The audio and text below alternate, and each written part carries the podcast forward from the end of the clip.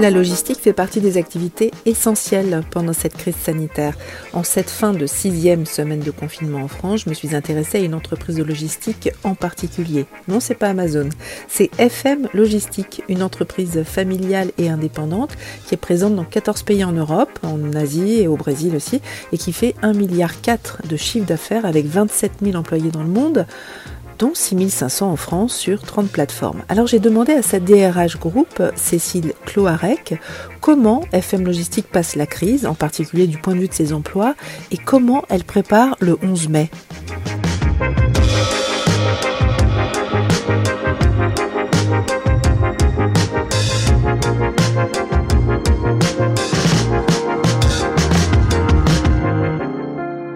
Sur l'activité d'abord. Est-ce que euh, Bon, a priori, vous c'est une entreprise qui va bien, enfin, c'est une activité qui va bien et qui, euh, euh, qui, qui, a continué à travailler. Mais est-ce que vous pouvez nous dire quel est l'impact sur l'activité d'FM Logistique, l'impact de cette crise?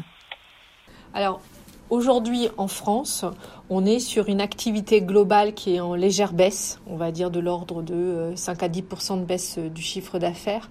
Euh, en fait, cette réalité-là, elle cache des choses très très contrastées. On a une activité alimentaire qui est plutôt en activité soutenue, et en revanche d'autres secteurs d'activité qui sont en très très forte décroissance. Je pense en particulier à la cosmétique, par exemple, ou au travel retail. Voilà. Donc l'ensemble on va dire, comme on a nous une activité qui est quand même majoritairement sur euh, la fourniture euh, des euh, produits de grande consommation alimentaire, hygiène, beauté et tous les produits de grande conso qu'on trouve en supermarché. on a voilà, on a une activité qui reste soutenue au regard de beaucoup d'autres secteurs. Hein.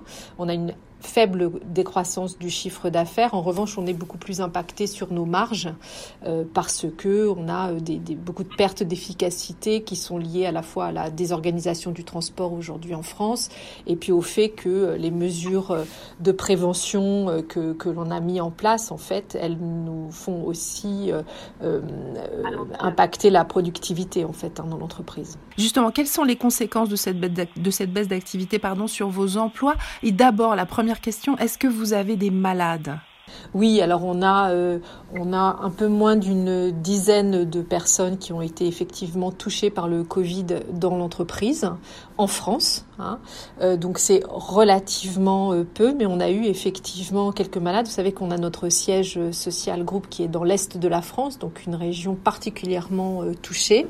voilà. heureusement, nous n'avons à déplorer aucun décès parmi nos collaborateurs aujourd'hui. Et puis on a les premiers collaborateurs touchés qui, qui ont guéri euh, aussi. Les autres conséquences sur vos emplois, alors là je parle plutôt en termes de télétravail et de chômage partiel. Est-ce que vous pouvez donner la répartition des, des personnes en télétravail, des personnes en chômage partiel, des personnes en activité? Oui, alors on a euh, quelques centaines de personnes en télétravail, euh, les personnes qui travaillent sur euh, le siège en France et sur le siège du groupe qui est également situé euh, en France. Euh, donc euh, voilà, on a quelques centaines de personnes à peu près qui sont en télétravail aujourd'hui. Toutes celles qu'on a pu mettre en télétravail, évidemment, ont été mises en télétravail rapidement dès que les autorités l'ont demandé. Mais on a évidemment la très très grande majorité de nos collaborateurs qui travaillent sur site, hein, sur des plateformes logistiques, qui elles sont sur le terrain parce que le, leur travail ne peut pas être opéré à distance, bien évidemment.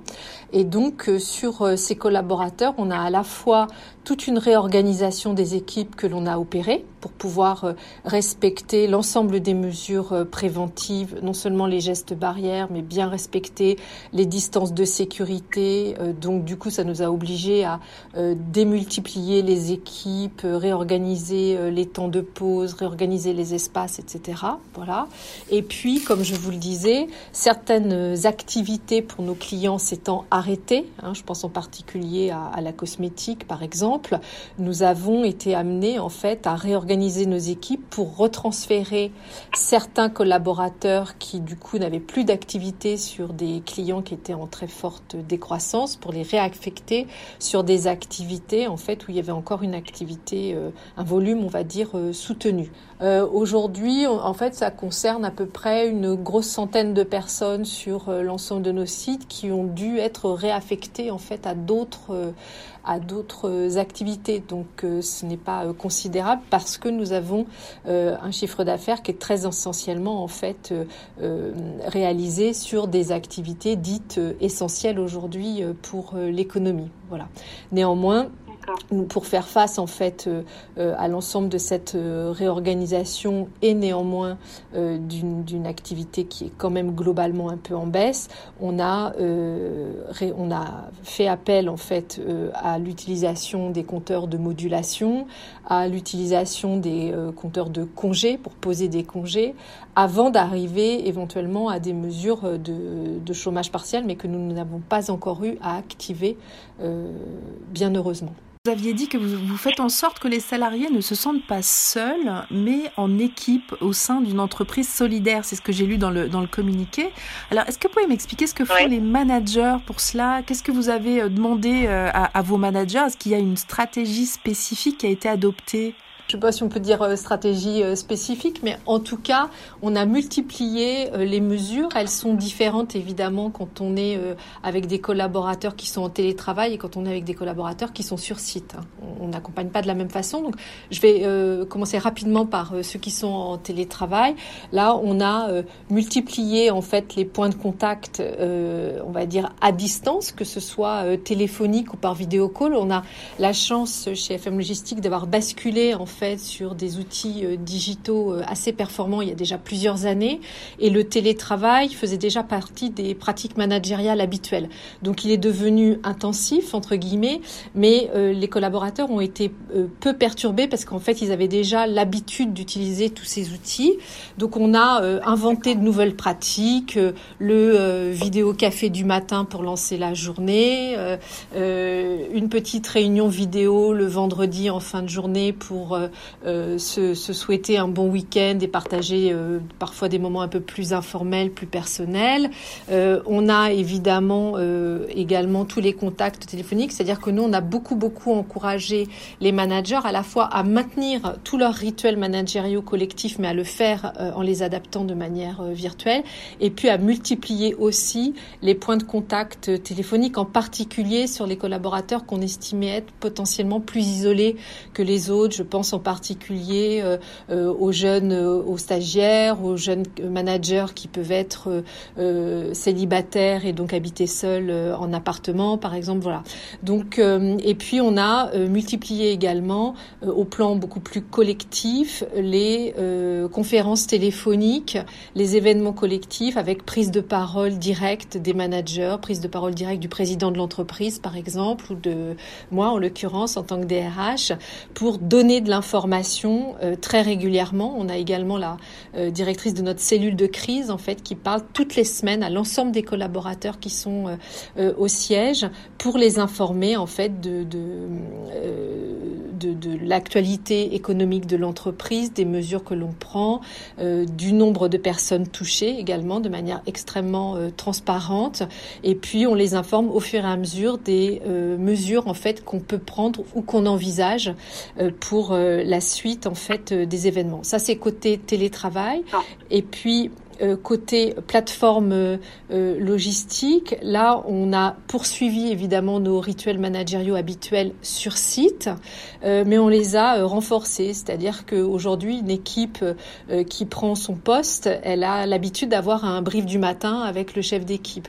Ça, on l'a maintenu, mais euh, aujourd'hui, extrêmement régulièrement, on a l'équipe de direction du site qui est vraiment sur le terrain le matin au démarrage pour que, au-delà des consignes habituelles euh, sur l'activité, on puisse avoir de l'échange, de la prise de parole sur euh, les événements en cours, sur l'épidémie, sur les cas éventuellement, qu'ils soient cas confirmés ou cas suspects, comme on dit, qui ont pu se produire. C'est très important de rassurer les équipes, de les informer en toute transparence euh, de, de l'évolution de la situation, des mesures qui sont prises par l'entreprise, des désinfections supplémentaires euh, par exemple.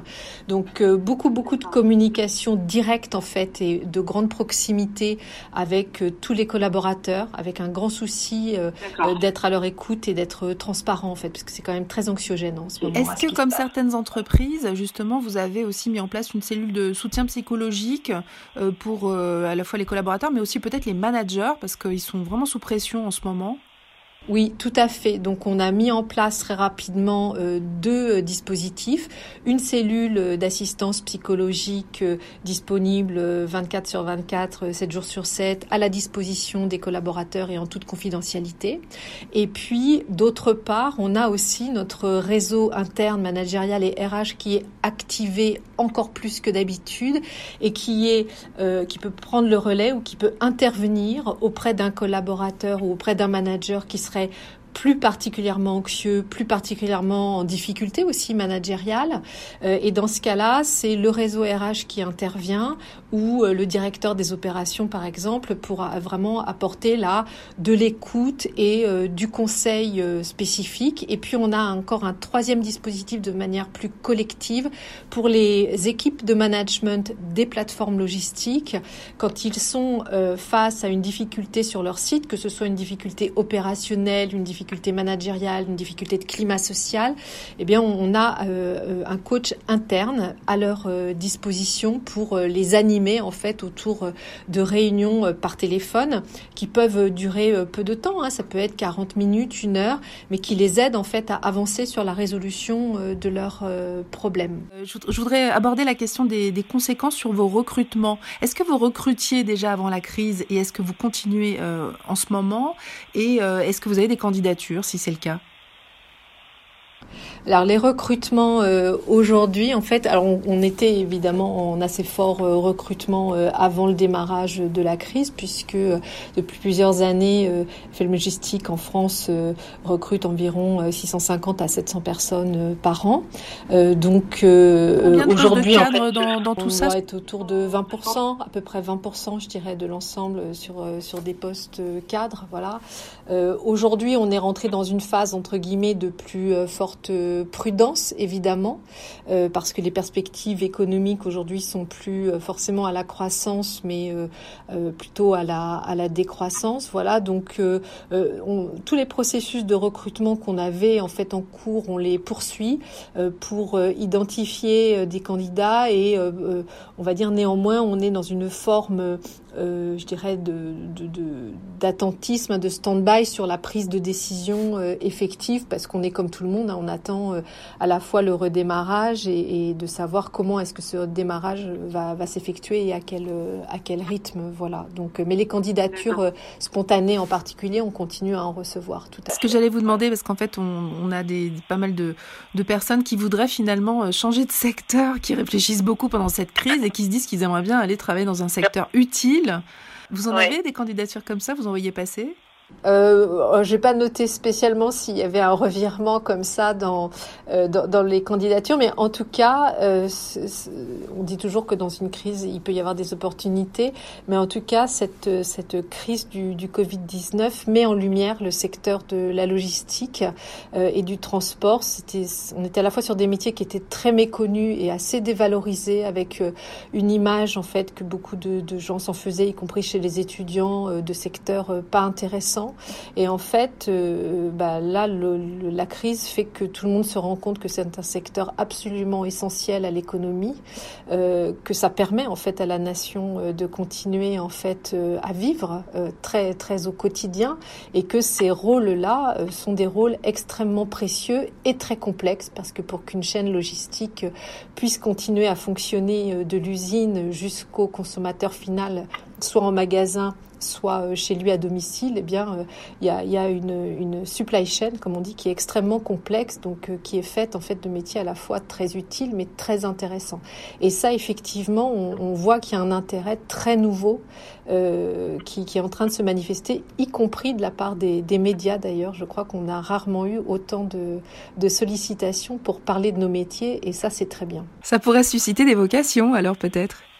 Mais j'espère, j'espère, parce que moi je crois aujourd'hui que tous ces métiers de la supply chain sont euh, ce qu'on pourrait appeler en anglais the place to be, parce qu'à la fois euh, il y a une, très forte dimension humaine, managériale, on est encore sur euh, des métiers à fort contenu humain, et puis on a en même temps toute la digitalisation, toutes les nouvelles technologies qui viennent transformer en fait ces métiers, et aussi bien le e-commerce que la digitalisation de l'économie et ce qu'on appelle euh, l'omnicanal euh, viennent euh, transformer en fait ces métiers, apporter beaucoup de complexité dans la gestion des flux, le pilotage des stocks, l'acheminement des produits, comme je le disais, jusqu'au consommateur final, avec une recherche qui est à la fois la, la, plus grande fluidité possible pour le consommateur et puis une recherche à la fois d'économie de moyens, ne serait-ce que dans une optique de développement durable et de protection de la planète qui devient absolument essentiel. Donc on a des, des enjeux en fait euh, colossaux qui devraient, oui, euh, je crois, susciter euh, des vocations, bien sûr. Bien sûr. Est-ce que vous préparez déjà le 11 mai, c'est-à-dire le début du grand déconfinement, on peut appeler ça comme ça? Est-ce que vous avez, est-ce que ça va changer quelque chose pour vous cette date? Déjà, on a une date, j'ai envie de dire. C'est un premier impact euh, psychologique, en fait, euh, peut-être plus que réel, puisqu'on est en train de comprendre que le déconfinement ne sera peut-être pas si grand que ça, et en tout cas, il sera très, très progressif. Mais euh, le fait d'avoir cette date permet, en tout cas, de, sortir d'une forme d'incertitude et de commencer effectivement à se projeter. Donc, on est, je crois, comme beaucoup d'entreprises, on attend le détail des mesures du plan de déconfinement annoncé par le gouvernement et qui commence petit à petit à se dessiner. Euh, toutefois, euh, en fait, on, comprend aussi que euh, ce déconfinement sera très progressif, que le virus ne va pas disparaître évidemment du jour au lendemain et que pour probablement plusieurs semaines, mais même plus probablement encore plusieurs mois, nous allons devoir en fait travailler en maintenant un très grand nombre des mesures préventives et des distances de sécurité qui sont à l'œuvre aujourd'hui. Comme vous êtes implanté à l'international, je me demandais si vous vous inspirez des, justement des, des mesures que vous avez mis en place dans d'autres pays qui ont déjà déconfiné. Est-ce que c'est une source d'inspiration pour vous? Est-ce que vous allez appliquer certaines mesures concrètes en France? Oui, alors on l'a déjà fait, c'est-à-dire que nous, une des choses qui nous ont aidés en fait euh, en France, mais aussi pour euh, euh, aider les pays où on est implanté et qui sont entrés dans l'épidémie après la France, c'est qu'on avait euh, derrière nous l'exemple de la Chine, puisque nous avons des activités en Chine et donc on avait pu accompagner nos équipes et vu vraiment comment est-ce qu'ils avaient géré les choses. Puis ensuite on a eu l'Italie et ensuite la France, voilà. Et puis ensuite on a d'autres pays qui ont été touchés, un des derniers en date étant la Russie par exemple aujourd'hui. Donc sur la gestion de la crise déjà, on a pu vraiment utiliser en fait euh, l'expérience acquise pour aller beaucoup plus vite sur euh, les derniers pays touchés et les aider à s'organiser, euh, mettre en place des contrôles de température, tous les gestes préventifs, des écrans pour isoler les, les, personnes sur les lignes de co-manufacturing, par exemple, mettre en place le travail à distance, les rituels managériaux. Donc on a vraiment été beaucoup plus guidant en fait sur les, pays qui sont rentrés euh, dans un second temps dans la crise. Et donc sur la préparation en fait euh, du déconfinement.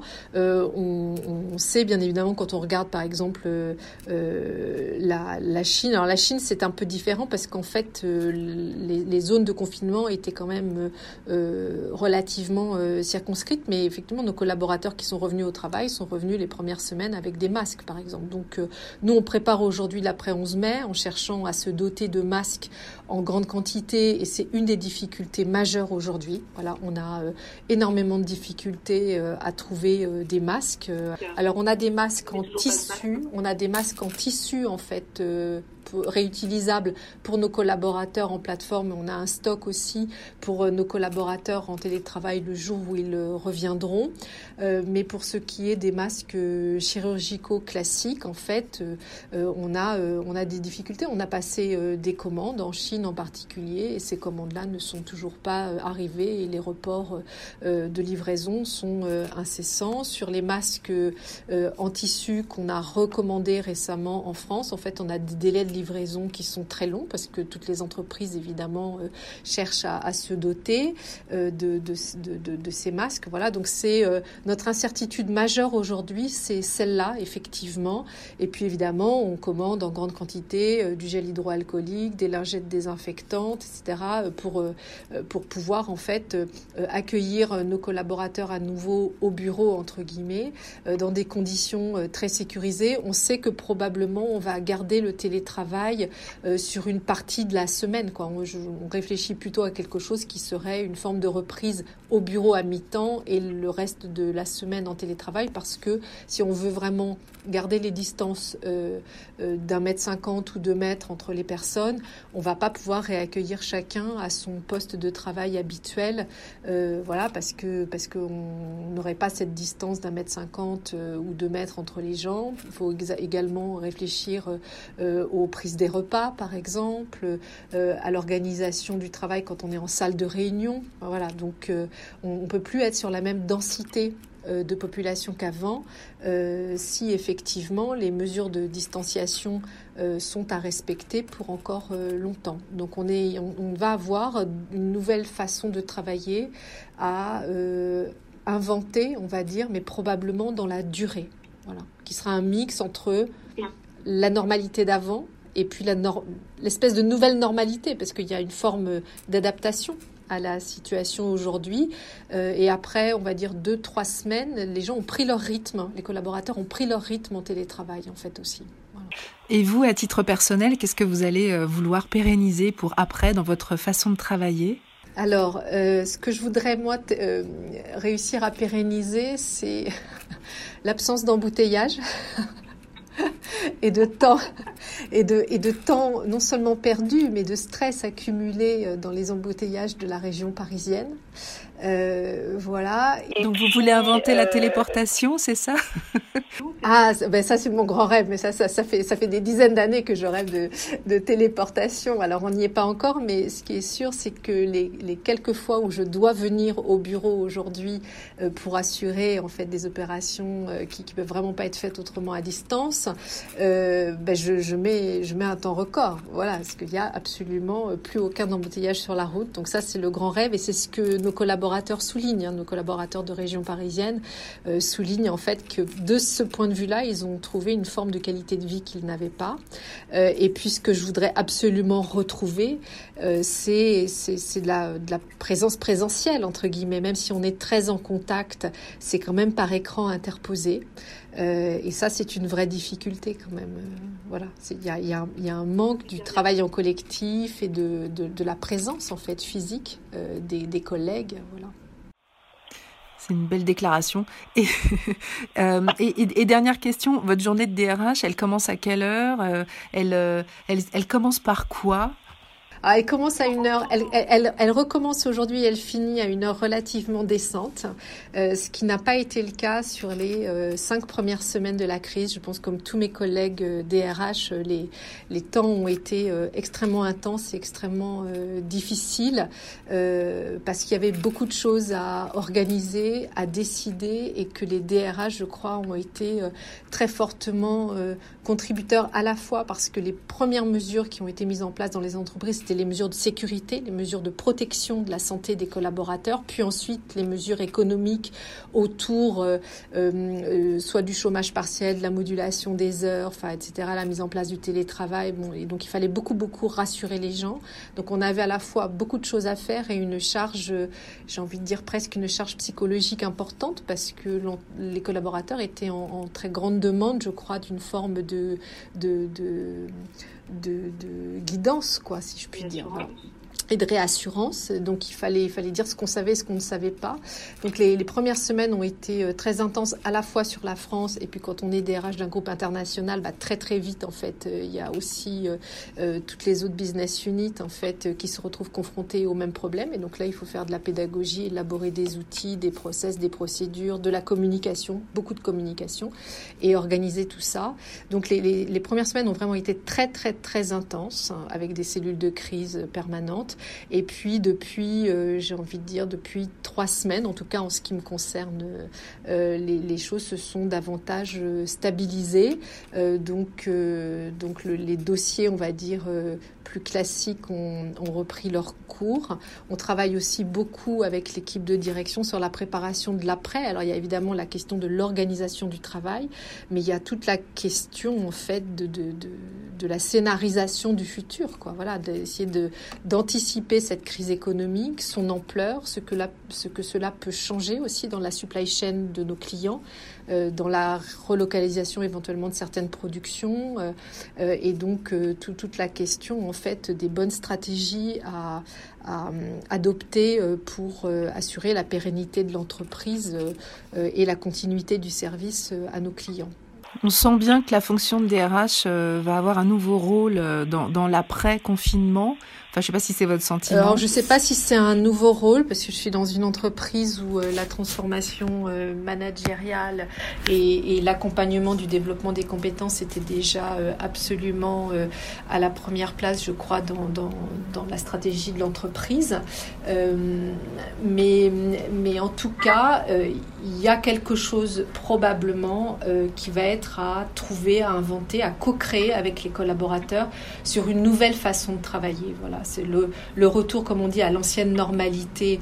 Un, il sera pas possible pendant des mois, euh, tant que tant que l'épidémie, on va dire, sera là, ou en tout cas tant que le virus sera une menace.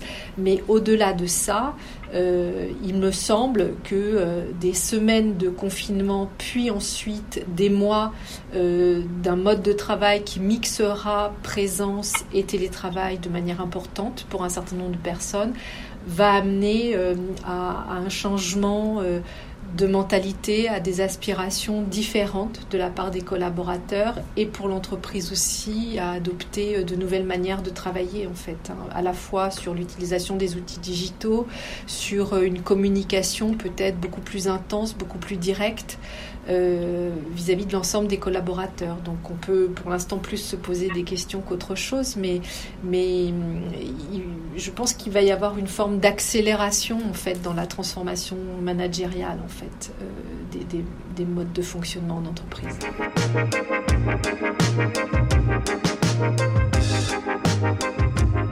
Un podcast cadre emploi.